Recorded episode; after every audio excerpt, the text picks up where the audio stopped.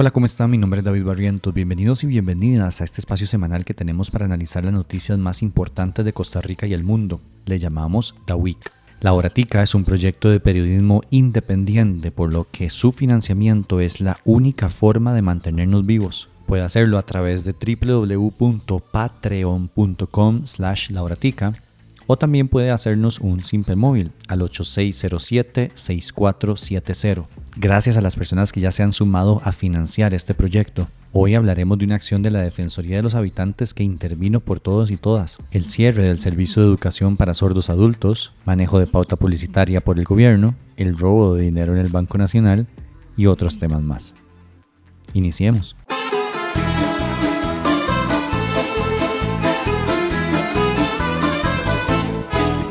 Al mejor estilo de la casa de papel, esta semana supimos que hay un faltante de 3.200 millones de colones de la bóveda del Banco Nacional. Es así literal como lo acaban de escuchar.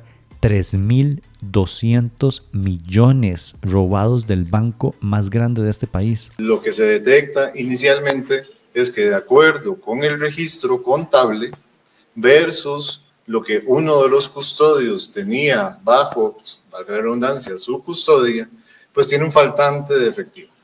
Ese faltante de efectivo supera los 3.200 millones de colones. Usted tiene un saldo que debería tener según la contabilidad y tiene un saldo real de acuerdo con el físico, ¿verdad? Y normalmente hacer el arqueo significa comparar esas dos cosas y deberían ser lo mismo. ¿okay? Entonces, sí hay una diferencia a uno de los custodios, ¿verdad? Lo que pasa es que en este momento dado el proceso y el adelanto y hasta donde vamos con la investigación, no podemos declarar que esos 3.293 millones sean un fraude y que alguien se los robó en efectivo, ¿verdad? Y además que lo sacó de esta forma, ¿verdad? O lo sacó de aquella forma. Eso no lo tenemos, ¿verdad? No estamos ahí todavía. La sangre de Cristo no tienen idea de cómo sacaron esa plata. No lo puedo creer. El banco dijo que ese faltante se detectó luego de revisiones internas que hacen. Pero fuck, mae, ¿cuántas revisiones se le pasaron para darse cuenta cuando ya les faltaban 3.200 millones? El banco informó que abrió una investigación interna y suspendió a cinco funcionarios sospechosos de participar en esto. Sus nombres son De Zampa, Alajuelita, Cuatro Reinas, Pocosí y el profesor. Suficientes elementos como para poder apersonarnos al Ministerio Público y eso lo hicimos durante el día de hoy. Eh, hoy hemos presentado la denuncia penal correspondiente ante la Fiscalía de Probidad en aras de poder acelerar ya el proceso investigativo en la instancia correspondiente, que en este caso es la Fiscalía de Probidad.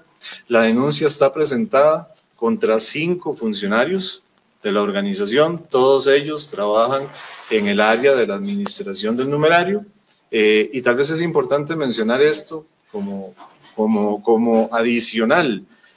Desde el primer día que se detectó este, este, este aparente faltante, ¿verdad? por lo menos es, es el, el, hilo conductual que llevamos en la investigación, estos muchachos, los cinco compañeros, eh, fueron separados de su cargo. Se les aplicó una medida cautelar. ¿verdad? Eso se hizo voy a decir que en tiempo real, si se quiere, desde el primer momento en que se detectó esta situación. Vean, yo sé que esto le provoca a uno reírse para no llorar, pero es algo serio. Habrá que esperar las investigaciones y esperemos que las personas responsables sean castigadas de manera justa por lo que hicieron. El Nacional es el banco más grande e importante de este país. Y si sumamos a todo esto el tema de las estafas con esa misma entidad, quedan muy mal parados. Por ahora, un poco de calma caería bien. El banco dijo que esto no afecta las cuentas bancarias de sus clientes ni sus productos o servicios. Aunque bueno, es difícil creerles la verdad. Pero en serio, calma. No se vayan a sacar sus millones así al por mayor porque eso podría provocar algo que ahí sí nos perjudica a todos.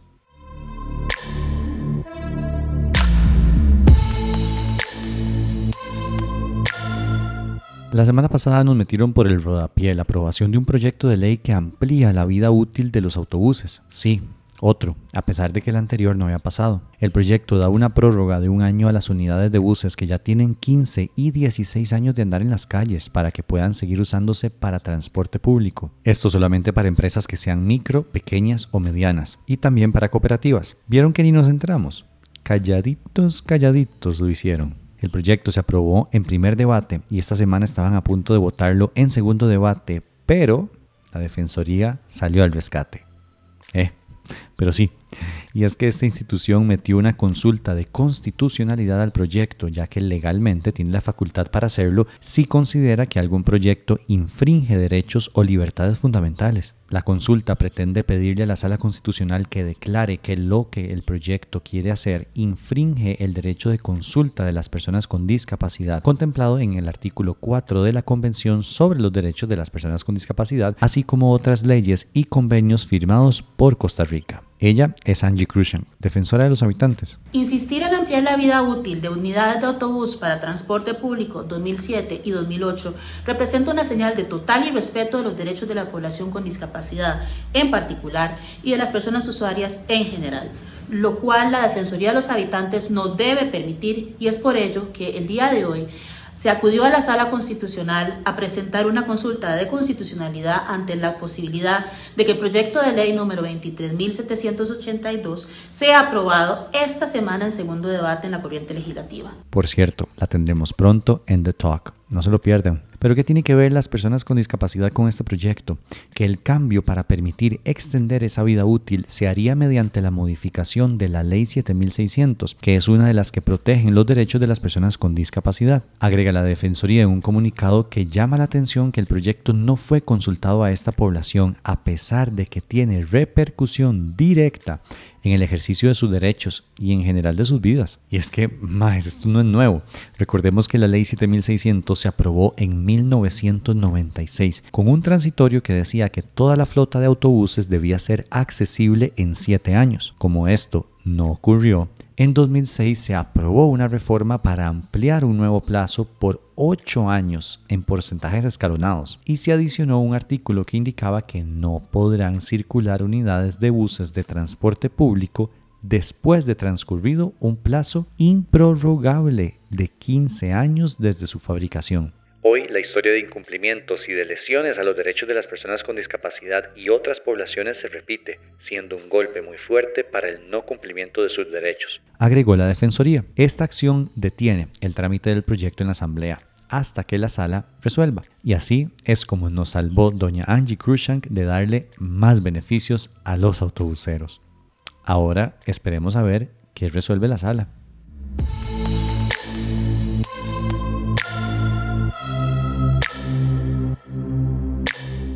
CESA, el servicio educativo para sordos adultos. Este se brinda a personas adultas sordas que por diversas razones no iniciaron o no concluyeron sus estudios en primero, segundo y tercer ciclo de la educación general básica y educación diversificada y data de los años 70. Resulta que el Ministerio de Educación Pública decidió cerrarlo Autoridades del MEP justificaron su decisión en el informe de auditoría 40-2022 que evalúa el proyecto.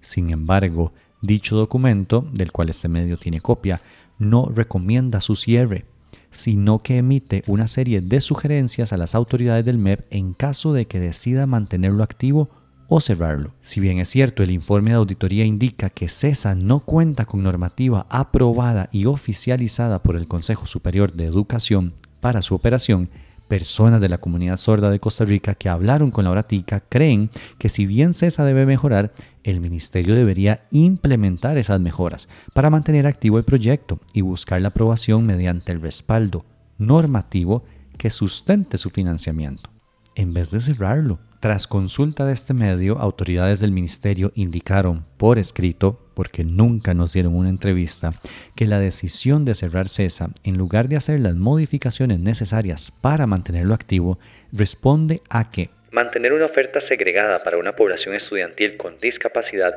contraviene los compromisos asumidos por el país para el cumplimiento de los derechos para las personas con discapacidad tutelados en la Convención, en relación con el artículo 24, que asegura la educación inclusiva a toda la población. Es decir, mantener el proyecto CESA funcionando significaría violentar el derecho de esta población a la educación inclusiva. Y vean, aquí es donde la mula votó a Genaro porque yo honestamente no puedo aceptar que ese nivel de ignorancia provenga de personas que se suponen deberían saber lo que es una educación inclusiva. Y vean, es que este tema honestamente a mí me llega muchísimo y quiero dejarlo claro de una vez.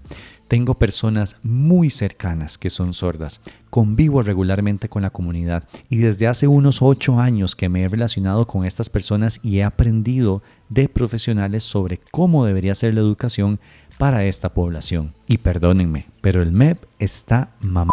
Hay algo clave que hay que entender en todo esto.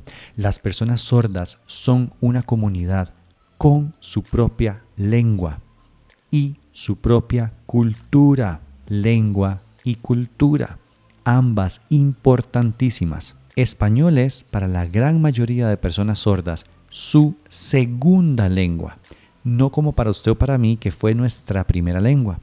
Lesco, la lengua de señas costarricense, es la lengua materna de estas personas. Entendiendo eso, Escuchen, la primera propuesta del MEP para las 67 personas sordas matriculadas en CESA fue que continúen su educación en el Centro Integral de Educación de Jóvenes y Adultos SINDEA. Sin embargo, ahí lo que dan son clases en español. Una profesora sorda de CESA que prefirió mantener su anonimato dijo a este medio que las personas sordas recibirían educación con profesores oyentes que no manejan la LESCO ni los elementos socioculturales propios de las personas sordas jóvenes y adultas. La Convención sobre los Derechos de las Personas con Discapacidad, aprobada en nuestro país mediante la Ley 8661, indica que los Estados partes asegurarán un sistema de educación inclusivo a todos los niveles, así como la enseñanza a lo largo de la vida. Para el caso de las personas sordas, esto solo se cumple al tener educación en lengua de señas, opción que el MEP no les iba a dar. Es importante que los estudiantes sordos jóvenes y adultos reciban una educación de calidad por medio de la LESCO, porque esta permite una mejor comprensión de los conceptos que se están enseñando y aprendiendo de acuerdo al plan de estudios. El estudiante sordo junto a sus profesores sordos de diferentes materias desarrollan el proceso de identidad lingüística y sociocultural junto al acceso de la información y comunicación por medio de la lengua de señas. Nos dijo la profesora sorda que habló con nosotros. Lo ideal es que haya una convivencia de personas sordas para que su lengua sea fortalecida y también su cultura sea mantenida. Imaginen a una persona indígena que hable bribri y la agarren y la metan en una escuela llena de personas que no son indígenas y que solo hablen español. La lengua será una barrera, pero también el choque cultural podría ser muy fuerte. Eso mismo pasa con las personas sordas. La decisión del MEP provocó la reacción de la comunidad y luego de una protesta en la cual no fueron recibidos por la ministra, ésta los atendió,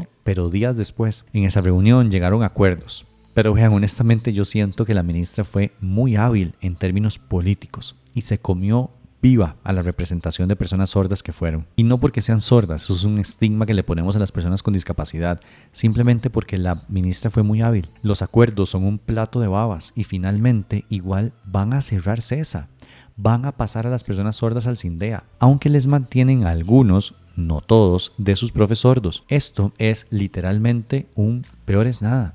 Las personas sordas no tendrán un programa dedicado únicamente para ellos y ellas, sino que serán mezclados en programas de personas oyentes. No irán al ritmo que las personas sordas necesitan. Si algo yo puedo resaltar de ese acuerdo, porque está bien, no todo fue malo, es que el MEP prometió darles transporte y alimentación. Ojalá lo cumplan. Lo peor de todo fue escuchar a la ministra en la comparecencia que tuvo en la asamblea sobre este tema. Pero eh, lo más importante es que muchos de estos estudiantes están con el MEP desde pequeños y han aprendido a leer labios, o sea, a integrarse en la vida cotidiana. ¿Cuál es el problema que tenemos? Que el, el puesto en sí de intérprete no existe en el servicio civil. Entonces, estamos retomando la propuesta para renovar esa propuesta. Eh, de hecho, este equipo participó en elaborar esa propuesta hace muchos años y no ha fructiferado. Es que en serio, o sea, hablar que la figura del intérprete no existe cuando en la ley 9822 se establece, o hablar de que estudiantes sordos leen labios cuando con esto apenas se recibe si acaso un 30% de la información, es que en serio la ignorancia es demasiada es una congoja mezclada con chicha enorme. Y es que el MEP nunca tuvo intención de proactivamente darle a la comunidad sorda las mejoras en su educación. Y no tienen esa intención ahorita. El cuerpo docente de CESA le pidió a la ministra Müller una serie de mejoras en el servicio desde el año pasado. En una carta formal enviada por Janet Umaña, directora del CINDEA del 2 de noviembre del 2022, este grupo de personas sordas le solicitan a la ministra apoyos que consideraron importantes, como contar con un presupuesto para el servicio de intérprete de manera que el cuerpo docente de CESA y los estudiantes puedan participar plenamente en las actividades desarrolladas por el centro educativo y no les dieron eso. Además, terminaron esa carta pidiéndole a la ministra una reunión. Tampoco se la dio. En la Horatica tenemos varios documentos de todo el proceso y cómo se desarrolló y las violaciones al derecho de estas personas son impresionantes. Pero bueno, como ya hay acuerdo, las aguas se empezaron a calmar un poco. Esta es la historia de César con un poquito más de opinión mía que de costumbre, porque realmente es un tema que a mí me llega muchísimo. ¿Cuánto va a mejorar la educación de las personas sordas? Si ustedes me preguntan a mí, nada. En serio, nada. Nos hablamos en unos años para ver si tengo o no tengo razón.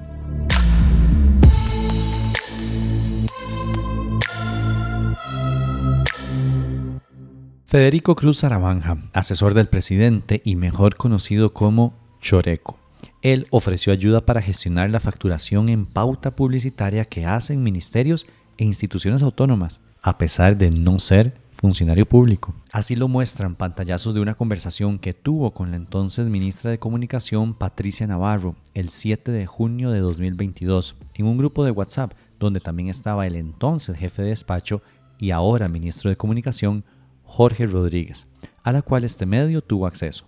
Hola Federico, me dice Armando que estás buscando información de instituciones. ¿Me puedes decir qué necesitas?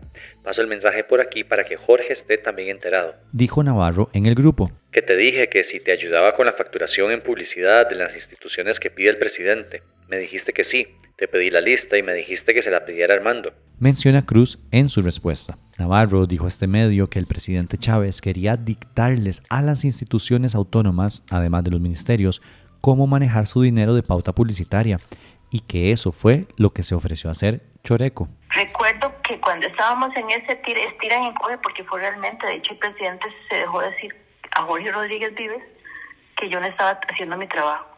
Y yo le dije a Jorge, si, para, para él no hacer mi trabajo es no hacer que yo violente la ley pidiendo y exigiendo a las, a las autónomas que me den información que no necesariamente tienen que darme y que hagan nada de lo que, que yo no sé realmente qué quiere hacer porque yo sé que él algo le dijo a la presidenta de la Junta de Protección, no sé qué, él lo que me dijo es, es que ella no está haciendo lo que yo le dije, no sé, ¿verdad? Pero lo que sí recuerdo es que en algún momento yo estaba en Consejo de Gobierno ese día y él me llama, entonces yo le pongo un mensaje, le pongo, estoy en Consejo de Gobierno, ¿qué querés? Me dice, es que eh, eh, estoy pidiendo Armando la lista de contactos de ministros y de instituciones autónomas para, para, lo, para ayudarte en lo de la publicidad. Y le digo, perdón, le dije.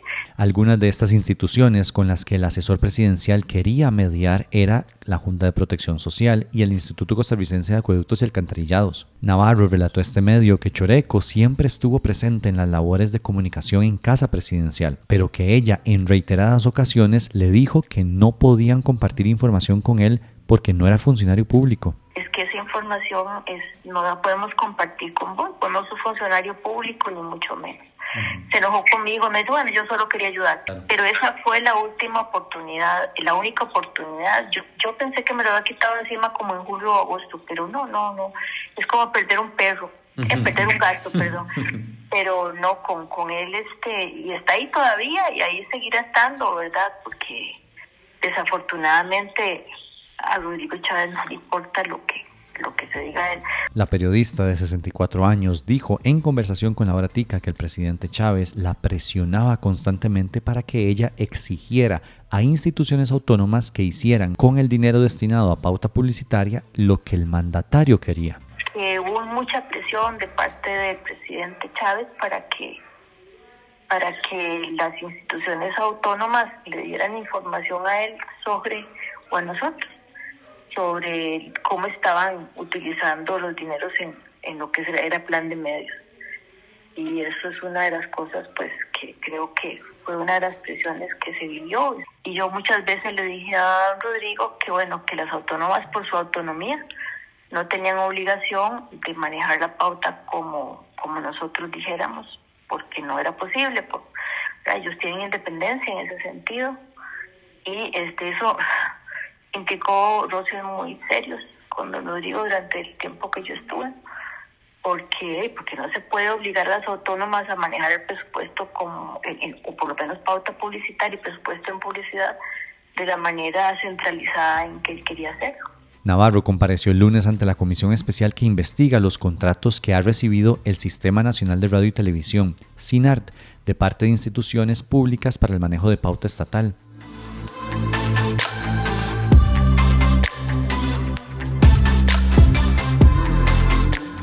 Esta semana se aprobó un proyecto de ley que personalmente me alegra muchísimo, el de menstruación y justicia. Se trata de una ley cuyo principal objetivo es reducir el impuesto de valor agregado que se le cobra a productos de higiene menstrual, entiéndase toallas de cualquier tipo, tampones, protectores, copas, entre otros. Bajará del 13 al 1%. También tiene otros componentes, como que el Estado tendrá que proveer de este tipo de productos a la población de centros penales y centros de detención de migrantes. Además, se incorporará a la malla curricular de educación general básica y educación superior todo lo referente a la educación menstrual, que le permita tomar decisiones informadas sobre cómo gestionar la menstruación a todas las personas con capacidad de menstruar. Hablamos con Alejandra Arburola, activista feminista y ex asesora en la Asamblea Legislativa, quien formó parte del equipo que trabajó este proyecto de ley. El proyecto de ley eh, lo que busca es establecer responsabilidades para el, digamos, para el Estado en relación a la salud y la higiene menstrual de las personas que menstruan y las mujeres, por supuesto. Es decir, reconocerle a estas personas que sufren la menstruación, que tienen una serie de derechos y que históricamente no han sido reconocidos ni visibilizados. Entonces, básicamente lo que se pretende con este proyecto de ley es eso y facilitarle a las personas el acceso a los productos de gestión menstrual, entiéndase toallas, protectores, copas, tampones, porque en la actualidad, o lo que pasaba era que los productos eh, pues tenían un impuesto de un 13%, como todos los productos, ¿verdad? Pagan IVA. Entonces, básicamente lo que este, este proyecto buscaba era generar derechos, visibilizar y sobre todo eliminar al 1% el IVA porque se consideraba que este impuesto al pagarse sobre estos productos era injusto y desigual porque no todas las personas los pagábamos, sino todas las personas que menstruamos. Y es que el proyecto es bueno, de verdad. Sin embargo, pudo haber sido mucho mejor. El texto sufrió cambios que, a mi criterio, desmejoraron la ley y la hicieron más débil. Arburola nos explica uno respecto a la reducción del IVA. El texto base y el texto que se dictaminó en la comisión proponía la reforma del artículo 11 de la ley del impuesto al valor agregado. Ese artículo 11 lo que hace referencia es a la tarifa reducida y se establece una tarifa reducida de el IVA para distintos productos. En este caso era una tarifa reducida del 1% y se agregaba un inciso donde se agregaban los productos menstruales y se daba una lista expresa de cuáles eran los productos. Esos eran toallas sanitarias, desechables o reutilizables, protectores, tampones, copa menstrual y se señalaba que el Ministerio de Salud iba a tener eh, la posibilidad de incluir otros. ¿Qué fue lo que pasó? Que la comisión aprueba un texto sustitutivo donde se cambia esa, esa forma, digamos, de aplicar el 1%. Entonces, eh, dictaminan este texto sustitutivo y lo que ponen es una reforma al artículo 2 de la ley de la canasta básica y incluyen ahí eh, los productos menstruales. ¿Qué es lo que pasa con eso? Que la forma en que lo redactan, lo que nos dicen es que el Ministerio de Salud va a incluir o va a enviar una, una lista al Ministerio de Hacienda para que incluya los productos en la canasta básica. Entonces lo que pasa es que esa lista puede ser un producto, dos productos, tres productos, pero no vamos a tener la certeza desde la sociedad civil o las mujeres, pues, eh, de cuáles son estos productos porque no están por ley, sino que va a ser a voluntad del Ministerio de Salud. y también en un contexto donde el gobierno puede eh, cambiar y dependemos de la voluntad del gobierno, pues eso puede ser o beneficioso o no. Dicho todo esto, es buena noticia la aprobación del proyecto. En serio, aunque ustedes no lo crean, este tema de la menstruación repercute en muchos otros. Yo creo que primero que todo la menstruación eh, históricamente ha sido, digamos, gestionado desde el CAU. ¿Eso qué quiere decir? Que pues a veces a nosotras las mujeres, las personas que menstruamos, se nos ha enseñado a tratar la menstruación como desde la vergüenza, desde lo oculto, desde que no tenemos que hablar con eso, e incluso, por ejemplo, cuando estamos adolescentes es como que nos da vergüenza que nos den con una toalla en la mano porque, ¿verdad?, estamos menstruando y la gente no debería darse cuenta. Pero precisamente un proyecto como este lo que trae a evidenciar es la necesidad de que las niñas, las adolescentes, las mujeres, las personas que menstruamos, podamos tener acceso a la información, saber qué es la menstruación, cómo funciona, cómo funcionan nuestros cuerpos y sobre todo la importancia, que la gente conozca la importancia de acceder a una forma digna y condiciones necesarias para, para, para poder gestionar nuestros periodos menstruales. Por ejemplo, la menstruación en niñas y mujeres puede generar eh, la salida o más bien la ausencia de niñas desde la escuela y del colegio porque no tienen dinero para gestionar sus productos eh, de gestión menstrual, sus productos menstruales, que también genera las niñas y mujeres que no tienen acceso al agua y a la infraestructura, caen en algo que llamamos pobreza menstrual. Es decir, no pueden acceder a los productos, no pueden acceder a infraestructura apropiada para gestionar su periodo y tampoco pueden, por ejemplo, adquirir los productos. Entonces es por eso que es muy importante este tema, que lo hablemos sin ningún, ¿verdad? Sin ningún miedo eh, y que lo posicionemos en la agenda, pues, eh, de todas de todas las familias, ¿verdad? Donde hay niñas, mujeres o personas que menstruan, que requieren este tipo de, digamos, de condiciones y que requieren este tipo de información.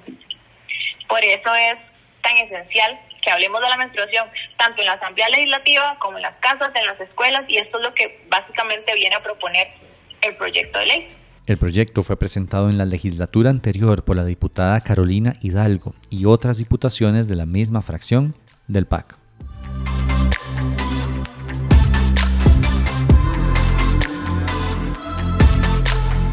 La pobreza bajó y eso es una excelente noticia. La última encuesta nacional de hogares del Instituto Nacional de Estadística y Censos, el INEC, reporta que la pobreza, medida por la línea de pobreza, cayó 1,2 puntos porcentuales, lo que significa que ahora está en 21,8%. Esto representa que en el país hay 8.930 hogares menos que viven debajo de la línea de pobreza respecto al 2022. La línea de pobreza es una forma que determinaron para saber quiénes estaban en esta condición y se define de acuerdo al ingreso mensual per cápita. Si una persona recibe menos de 129 mil colones al mes en zona urbana o 99.500 en zonas rurales, significa que está debajo de la línea de pobreza. La otra es la pobreza extrema y este límite de ingresos se definió en 62.600 para zonas urbanas y 51.900 en zona rural. Dice el INEC que nos estamos acercando a los niveles de pobreza prepandemia, que igual eran bastante altos, pero bueno, poco a poco. A pesar de esto, la pobreza extrema no disminuyó. Esta se quedó sin variaciones, lo que llaman estadísticamente significativas. Pasó de 6,4% el año pasado a solo 6,3% este año. Otra medición que hacen es la de pobreza multidimensional, que esta incluye algunas cosas más allá de simplemente los ingresos. Esta también bajó. En el 2023 se situó en 11,9%, lo que significa 2,4 puntos porcentuales menos que el 2022. De nuevo, hay que tomar esto como una buena noticia. Sin embargo, los niveles de pobreza en Costa Rica se han mantenido altos durante mucho tiempo y hace un montón no logramos que realmente baje bastante y se mantenga en el tiempo. Esto es un paso en la dirección correcta, pero ojalá podamos seguir trabajando en lo que tenemos que hacer para sacar a más gente de la pobreza.